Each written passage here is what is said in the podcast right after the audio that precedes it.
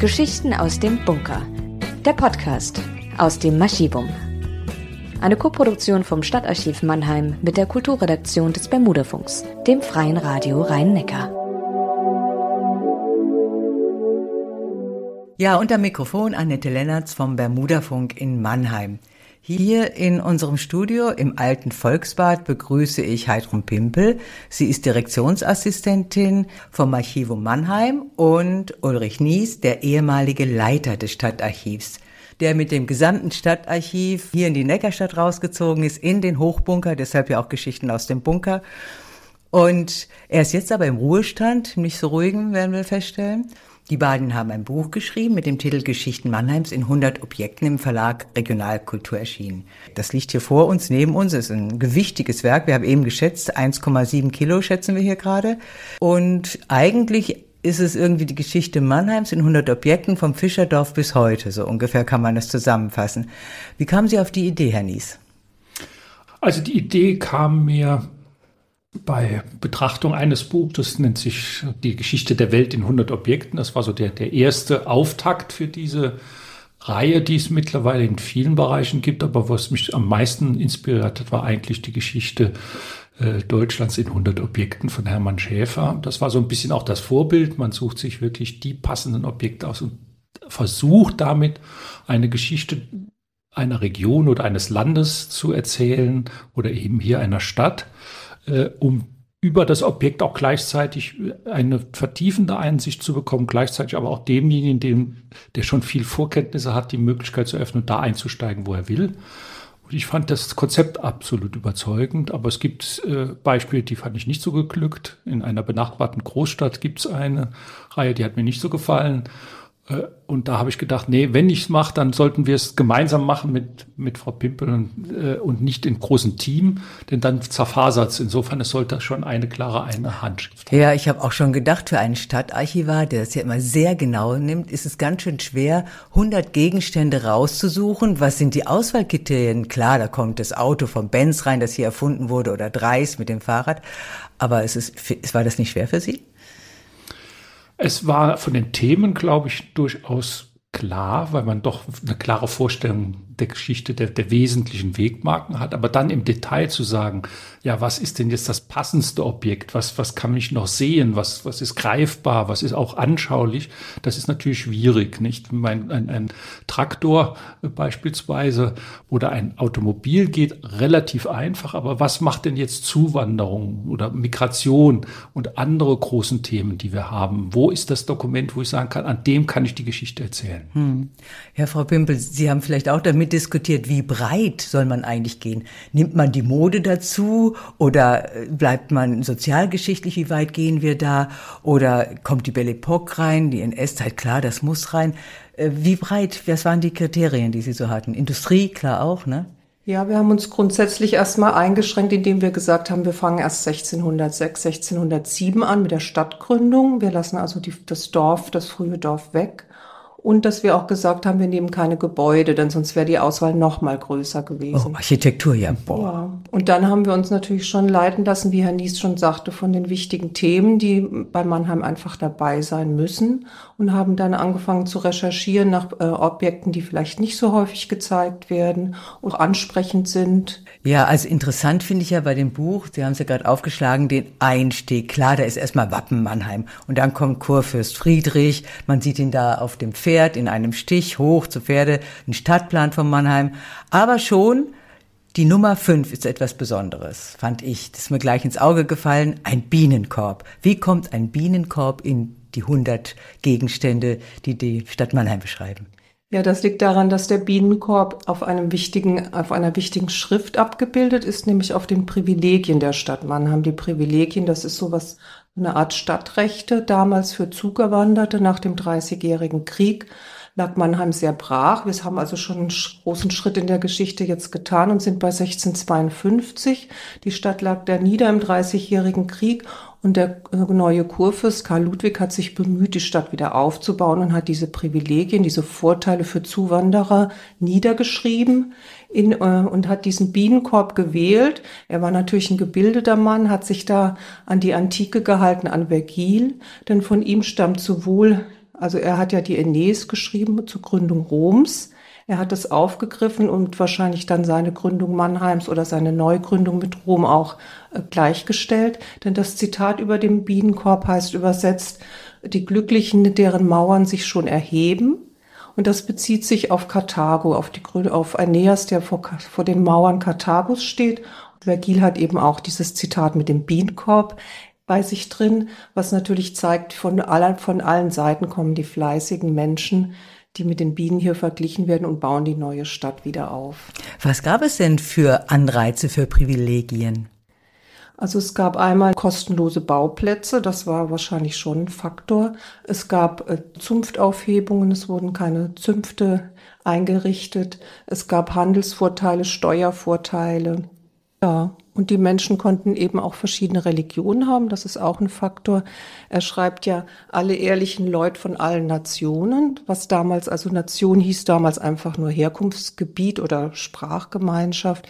Die Leute kamen aus Frankreich. Über die Hälfte der Bewohner damals sprachen Französisch. Das waren wahrscheinlich die Hugenotten, ne? Das waren Religionsflüchtlinge, genau. Aber auch aus den Niederlanden kamen Reformierte, nicht unbedingt Flüchtlinge, aber die, die eben sich auch was Neues aufbauen bauen wollten in Mannheim. Mhm, ja, also es war ja sehr ein großer Anreiz, denke ich. Ja? Also wenn man sogar umsonst bauen kann. Und da habe ich in dem Buch auch so ein nettes Zitat gefunden von Henri Clinier, der war wohl auch Bürgermeister, schon ziemlich früh französischer Bürgermeister in Mannheim. Also interessant. Und der sagte, wer würde sonst so unvernünftig sein, nach Mannheim zu ziehen, wo es doch bereits gebaute Städte wie Frankfurt und so weiter gibt. Aber wegen der Privilegien war das wohl ja. Für ihn ganz klar, die Leute brauchen das, sie kommen. Und was ein Vorteil war von Mannheim damals schon, war auch die Lage zwischen den beiden Flüssen, die auch schiffbar waren. Also der Handel, es ging, waren halt vor allen Dingen wirtschaftliche Gründe auch, die die Leute anzogen. Und Karl Ludwig hat eben auch versucht, äh, Leute zu finden, die wohlhabend waren, die auch die Wirtschaft voranbringen konnten. Hm. Und dieser Klinier war, ist auch eigentlich schon lange in Mannheim gewesen, schon äh, vor dem Krieg eigentlich auch. Ach so, so lang. Also es war auf keinen Fall ein Religionsflüchtender, oder? Er war damals, es, vor dem Krieg kam ja auch, gab es auch schon Privilegien vor dem Dreißigjährigen Krieg und auch schon Religionsflüchtlinge, aber eben nicht in dem Maße. Und dann kam eben der Krieg so schnell, dass das im Prinzip der zweite Anlauf ist. Ah, okay. Dann kam die Pest, glaube ich, ne? Dann haben ja noch mal unglaublich viele Leute.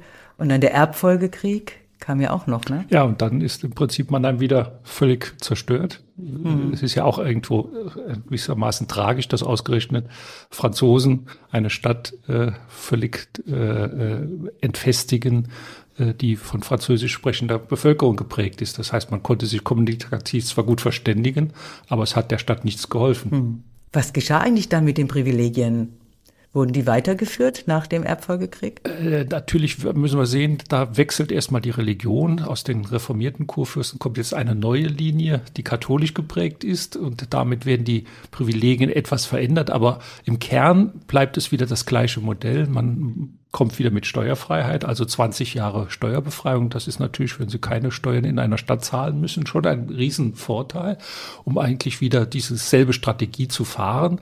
Aber im jetzt beginnenden 18. Jahrhundert ist es dann doch nicht mehr die Migration aus ganz Europa, nicht mehr so stark aus Frankreich und den Niederlanden, sondern eher eine Binnenmigration, die geprägt ist von der Region.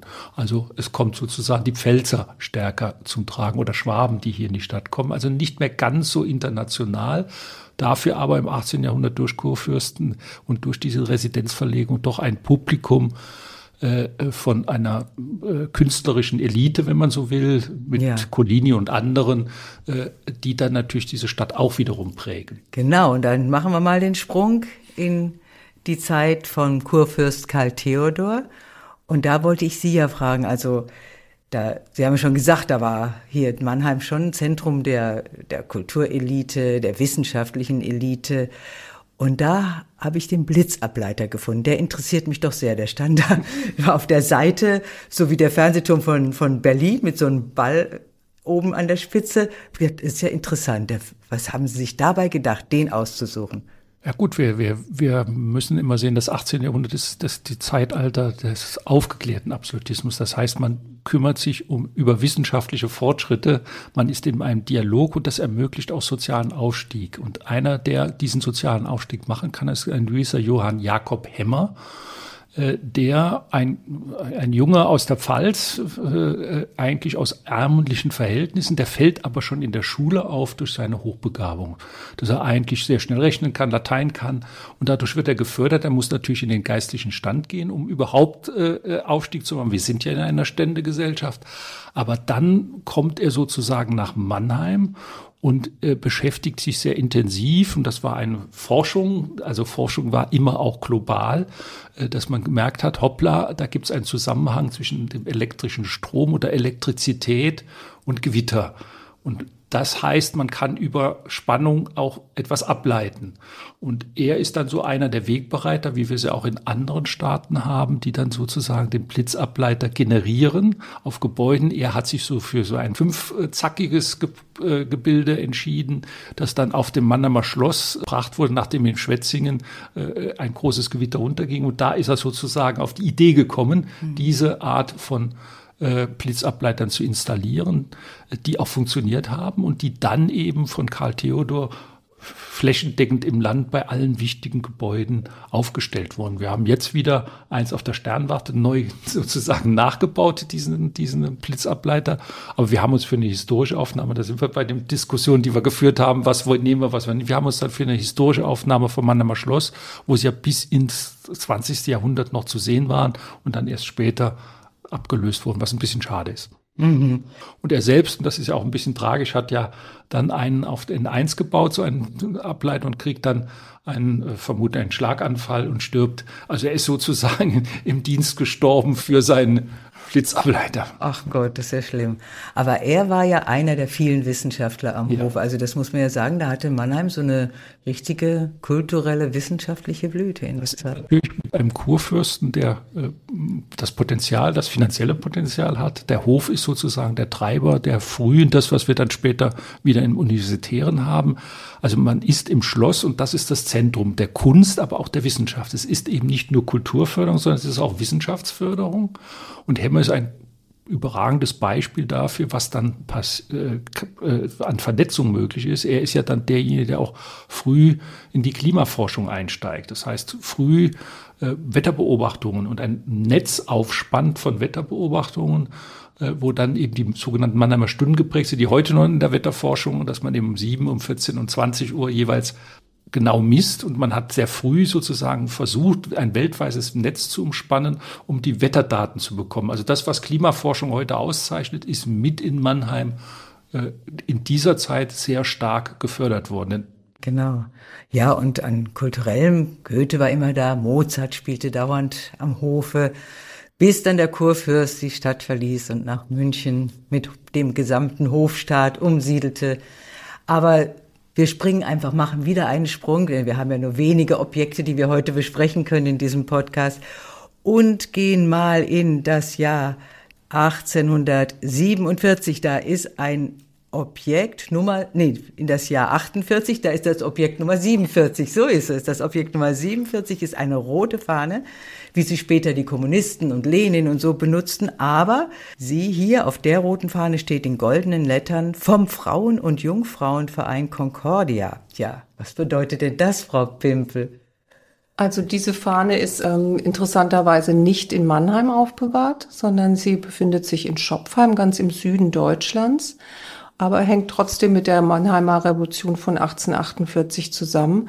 Wir haben also jetzt einen Riesensprung gemacht in die badische Zeit. Mannheim ist mittlerweile badisch geworden und äh, von hier aus ging ein wesentlicher Impuls aus von der Revolution 1848, die ja in ganz Deutschland eigentlich, also Deutschland in Anführungszeichen stattgefunden hat. Die Fahne die sich in Schopfheim befindet, wurde von dem Frauenverein Concordia gemacht. Die haben wir deswegen ausgewählt, weil wir zeigen wollten, dass auch die Frauen eine wesentliche Rolle gespielt haben in der Revolution. Sie ist nicht das einzige Objekt zur Revolution, aber eines davon.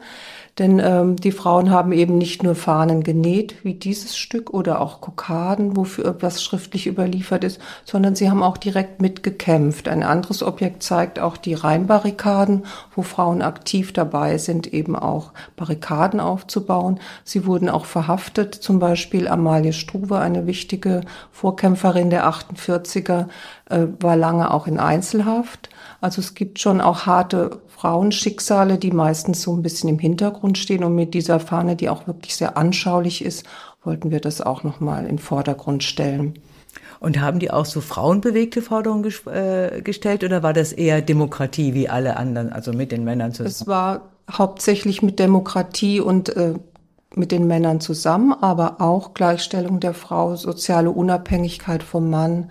Solche äh, Dinge wurden auch diskutiert. Das war natürlich am Ende leider, äh, wurde alles wieder aufgehoben durch den das Misslingen der Revolution.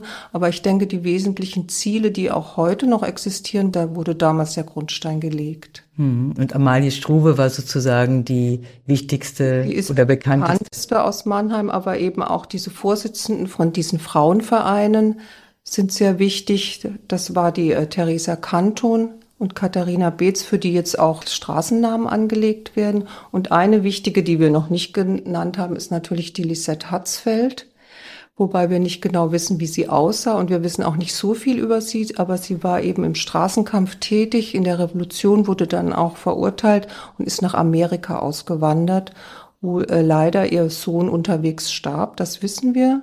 Wir haben auch eine Kollegin, die dran ist und versucht rauszufinden, wo sie sich dann niederließ in äh, Amerika. Das sind wir aber leider noch, haben wir noch nicht rausgefunden, hoffen aber noch, dass wir vielleicht Verwandte oder irgendwas von ihr noch auftreiben können, ja. um ihr weiteres Schicksal dann zu verfolgen. Genau, wer weiß, was sie da noch angestellt ja. hat in Amerika.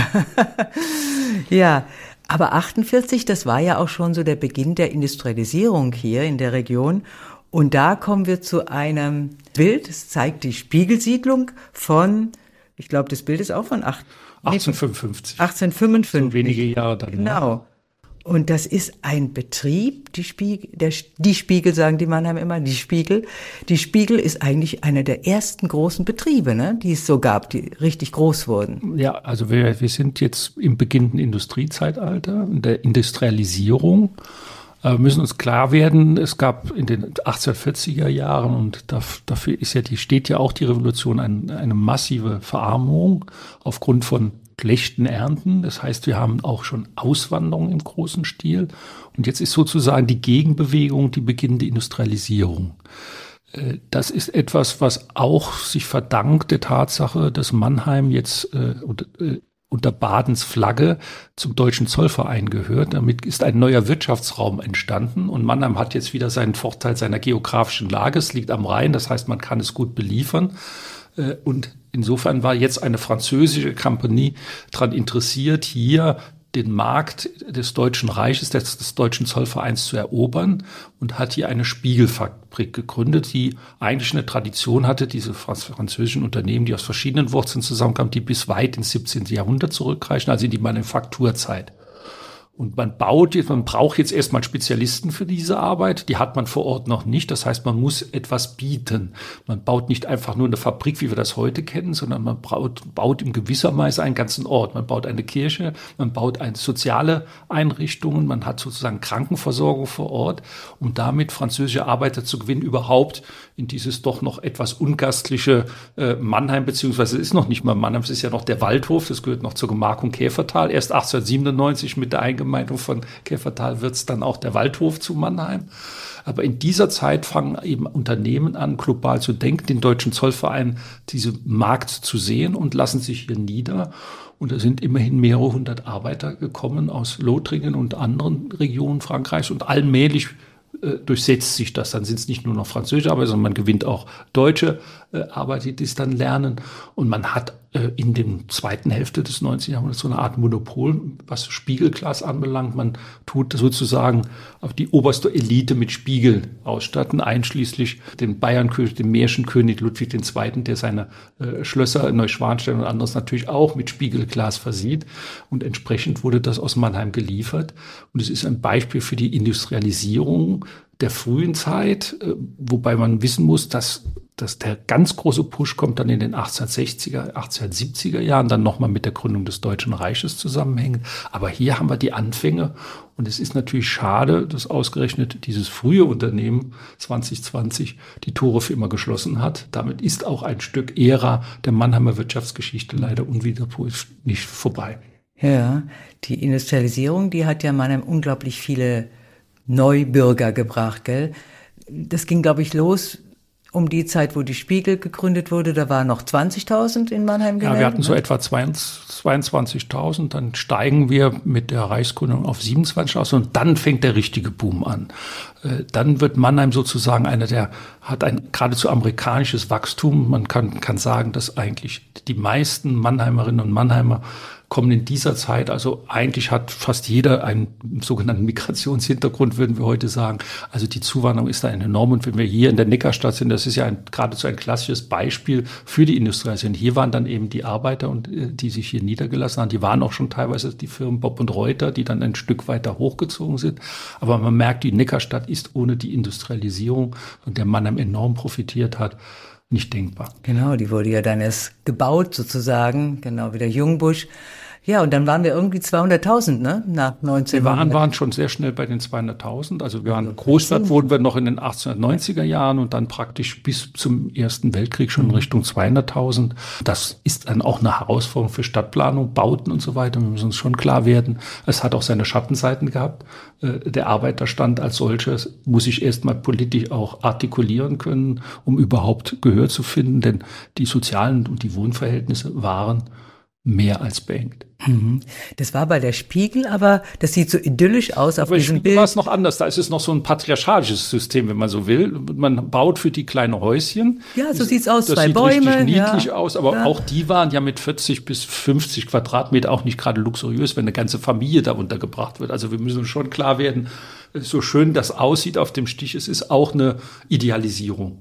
Ja, also die soziale Wirklichkeit war dann doch durchaus härter, aber sie war für damalige Verhältnisse deutlich besser als das, was man in der Heimat hatte. man muss es, also es ist, man muss es immer vergleichen mit dem, was gewann man, was, äh, aber wir können es nicht mit unseren Maßstäben heute mhm. messen. Und da sind wir schon beim Objekt Nummer 88 der hat, äh, ja, irgendwie ist es auch ein bisschen anzusiedeln noch, dieses Objekt in der Spiegelsiedlung, oder? Ja gut, das Objekt 88 spielt auf einen Namen an, der Sepp oder Seppel Herberger, wie er genannt wird, der ist in der Spiegel aufgewachsen, ja. groß geworden, geboren. Und der Ball des Objekt 88, was ist das für ein Ball? Ja gut, das ist natürlich der Ball schlechthin im Fußball, zumindest für die Fußballanhänger. Das ist der WM-Ball von 1954. Äh, den Sepp Herberger äh, sofort eingesackt hat, nachdem man in Bern dieses legendäre Spiel Ungarn gegen Deutschland mit 3 zu 2 gewonnen hat. Und dann hat sich der Herberger sofort diesen Ball geschnappt, hat seine Spieler alle unterzeichnen lassen und hat die mit nach Hause genommen. Er wohnt ja dann in Lützel, Sachsen, wurde dort auch gleich Ehrenbürger. In Mannheim hat, hat er das nie geschafft. Oh, da war es bis heute nicht? Bis heute nicht. Ja, Ehrenbürger kann man auch nur zu Lebzeiten werden. Also so, insofern ist es jetzt auch verpasst. nicht mehr möglich.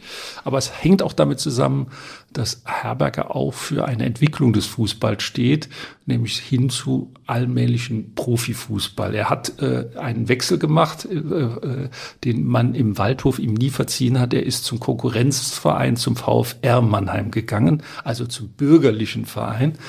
Äh, das hat ihm erstmal auch eine Spielersperre eingebracht und äh, wir haben ihn eigentlich nicht mehr so präsent als äh, Fußballer. Wir sehen immer nur den Meistertrainer, aber er war zu seiner Zeit, obwohl er ja sehr klein und eher, ja, ich will nicht gerade sagen zwergenhaft, aber doch für einen Fußballspieler weit unterm Durchschnitt war und eigentlich auch sehr krumme Beine hat, aber er war ein sehr, sehr guter Fußballspieler. Das und haben viele Fußballer. Das, ja, das haben viele Fußballer, aber er war eben, er hat sich förmlich durchgekämpft. Und das ist ja auch so eine Arbeiterbiografie. Er steht auch so ein bisschen für dieses Wirtschaftswunder dann, äh, aber er steht auch sicherlich für eine gewisse Weise auch Belastung der NS-Zeit. Er war ja schon Reichstrainer 1938 geworden. So genau wissen wir auch nicht, wann er Reichstrainer geworden ist. Aber er hat diese Phase dann schnell hinter sich gelassen. Es steht auch so für die Adenauer Zeit, für dieses doch etwas autoritärere System. Er wurde ja auch immer nur der Chef genannt und der Fritz Walter wurde der Boss genannt. Also man hatte da noch eine klare Hierarchie. Das war auch so Geist der 50er Jahre. Aber letztlich ist es auch eine Biografie eines Arbeiterjungen vom Waldhof, von der Spiegel, der es bis ganz nach oben geschafft hat. Und der Ball, und darauf kann man, glaube ich, in Mannheim schon ein bisschen stolz sein, wenn man Fußballanhänger ist, äh, ich glaube, ohne Sepp Herberger hätten wir 1954 die WM nicht gewonnen. Glaube ich auch. Das glauben alle. Das glauben alle. da muss es ja auch so sein. Ja, das muss so sein. Ja, wir wollen ja nicht zu viele Objekte machen und kommen jetzt so langsam Richtung Schluss. Und das ist ein wunderbarer Schluss, finde ich, denn am Schluss des Buches schließt sich nochmal der Kreis zum Bienenkorb, denn das Objekt äh, Nummer 100 ist ein Baum. Was hat's damit denn auf sich, Frau Pimpel? Ja, das äh, Objekt Nummer 100 ist ein Foto eigentlich von einem kleinen Park, der entstanden ist als Erinnerungsort für die Gastarbeiterinnen und Gastarbeiter und ihre Familien in Mannheim, die bisher wenig Beachtung fanden. Und äh, die Klammer schließt sich insofern, als die Stadt der Beginn der Stadt eigentlich mit Migration zu, in Verbindung steht. Wir haben ja jetzt auch bei den Objekten gehört, dass es immer Thema war in der Stadt und dass diese Klammer jetzt das abschließt mit diesem äh, wunderschönen äh, Erinnerungsort, den wir eben als Abschluss dann genommen haben. Er besteht nicht nur aus einem Baum, sondern aus mehreren Bäumen und diese Bäume sind alle Fichten aus den verschiedenen Herkunftsländern der Migrantinnen, die nach dem äh, Krieg, also in den Wirtschaftswunderjahren gekommen sind. Es gab damals ja die äh, Abkommen, die Anwerbeabkommen, die 1955 mit Italien begann. Da kamen also die ersten äh, Arbeiter und Arbeiterinnen aus Italien zu uns. Dafür steht eine Pinie und so geht es dann weiter bis zum äh, bis zur Einstellung dieses Abkommens 1973 hat es dann schon wieder aufgehört. Hier kamen unheimlich viele Menschen nach Deutschland, insgesamt 14 Millionen ins ganze Land, von denen immerhin drei Millionen blieben. Das ist also schon eine ganze Menge. Und das ist eben das Problem auch, was die, äh, diese Familien oft haben. Sie waren zerrissen zwischen ihrer Heimat und äh, ihrer neuen Arbeitsplatz. Bleiben sie, bleiben sie nicht? Das waren Fragen, die sich die Familien gestellt haben. Damals gab es diese Familiennachzugsgeschichten äh, auch noch nicht so. Das war, wurde also erst entwickelt. Dürfen die überhaupt ihre Familie mitnehmen? Es war ursprünglich geplant, dass sie bloß ein paar Jahre bleiben und dann wieder zurückgehen. Und all diese schwierigen Phasen kommen eben in diesem äh, Erinnerungsort zum Ausdruck, in dem noch kleine Infotafeln auch dabei sind, die dann wiederum verknüpft sind mit der Internetseite des Archivum, auf der sich nämlich ein interessantes Projekt befindet, nämlich äh, zur Migration in Mannheim. Also wie funktioniert das? Da gibt es dann QR-Codes? Genau, es gibt QR-Codes an diesen Täfelchen, die dann bei diesen Bänken und bei diesen Bäumen dabei stehen. Und die QR-Codes leiten auf unsere Internetseite. Und was kann man da hören auf der Internetseite? Ein Dokumentationsprojekt mit Zeitzeugenberichten. Also einzelne Einwanderer einzelne erzählen. Personen, das sind Einwanderer, aber auch oftmals Enkel oder Kinder von diesen Einwanderern, denn die haben das ja auch wesentlich forciert im Migrationsbeirat, dass dieses äh, Denkmal auch entsteht. Und äh, die wollten eben auch, dass die Leistungen ihrer Eltern und Großeltern auch äh, mal in den Vordergrund mhm. gerückt mhm. wird, die ja oftmals selbst im Hintergrund geblieben sind, weil sie ja auch zum Teil Probleme hatten damals mit der Migration. Mhm. also ein sehr zeitgemäßes ja. Denkmal, ja, wirklich klasse, die Idee, als, sowas als Denkmal zu machen.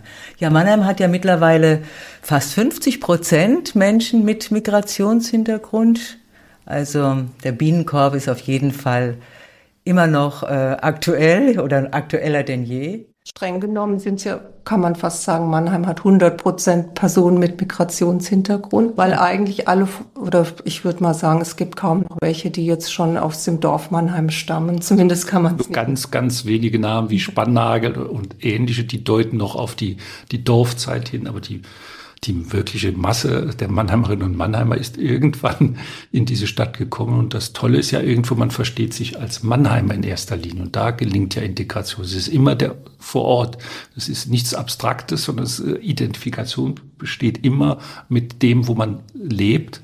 Und finde diesen Baum auch ein schönes Symbol. Er schlägt, er wird größer, er wächst, er, er, er verwurzelt sich und dadurch wird man heimisch. Und das finde ich ist ein tolles Beispiel, wie man äh, etwas sehr konkret machen kann und gleichzeitig etwas für die Umwelt tut und fürs Klima. Und insofern äh, tut man mit dieser Art von, von, von, von Erinnerung, glaube ich, auch ein bisschen etwas symbolisieren und zum Nachdenken anregen. Das war der Sinn dieses Migrations. Mhm. Eine tolle Sache. Ja, und damit wären wir so ziemlich am Ende. Also ein sehr interessantes Buch, kann ich nur sagen. Vom Ball über den Baum bis zum Bienenkorb bis zu allen möglichen. Eins haben wir ja nicht besprochen, was ich aber das am ersten fand. Das sage ich aber nur ganz kurz, damit die Leute das Buch kaufen. Den Marktplatz, wann war das? Ähm, Moment, da habe ich mir rausgeschrieben. Unser Marktplatz 1722. Da fand eine Jagd statt. Ist ein Gemälde also praktisch ein Inner-City-Jagd, kann man sagen. Da sind Jäger im Marktplatz. Der Marktplatz ist mit Tüchern abgesperrt. Und da drin laufen alle möglichen Tiere rum, Wildschweine und Rehe und Füchse. Und man macht das sogenannte Sauprellen. Aber mehr verrate ich nicht. Bitte kaufen Sie sich das Buch. Es ist zu erhalten im Verlag Regionalkultur. Es heißt Geschichte Mannheims in 100 Objekten und kostet es kostet 34,80 Euro mhm. und wer im Förderverein des Maschivums ist, kann es für 25 Euro erben. Noch ein bisschen Werbung für unseren Förderverein zu ja, genau, lohnt sich aber wirklich. Ja? Gut, dann bedanke ich mich bei Ulrich Nies, den ehemaligen Leiter des Stadtarchivs in Mannheim, des Archivums, und bei Heidrun Pimpel. Sie ist Direktionsassistentin im Stadtarchiv. Ja, das waren wieder mal Geschichten aus dem Bunker, dem Hochbunker des Archivums. Und am Mikrofon war Annette Lennertz vom Bermudafunk in Mannheim. Sie hörten Geschichten aus dem Bunker. Der Podcast aus dem Maschivum. Eine Koproduktion vom Stadtarchiv Mannheim mit der Kulturredaktion des Bermudafunks, dem freien Radio Rhein-Neckar.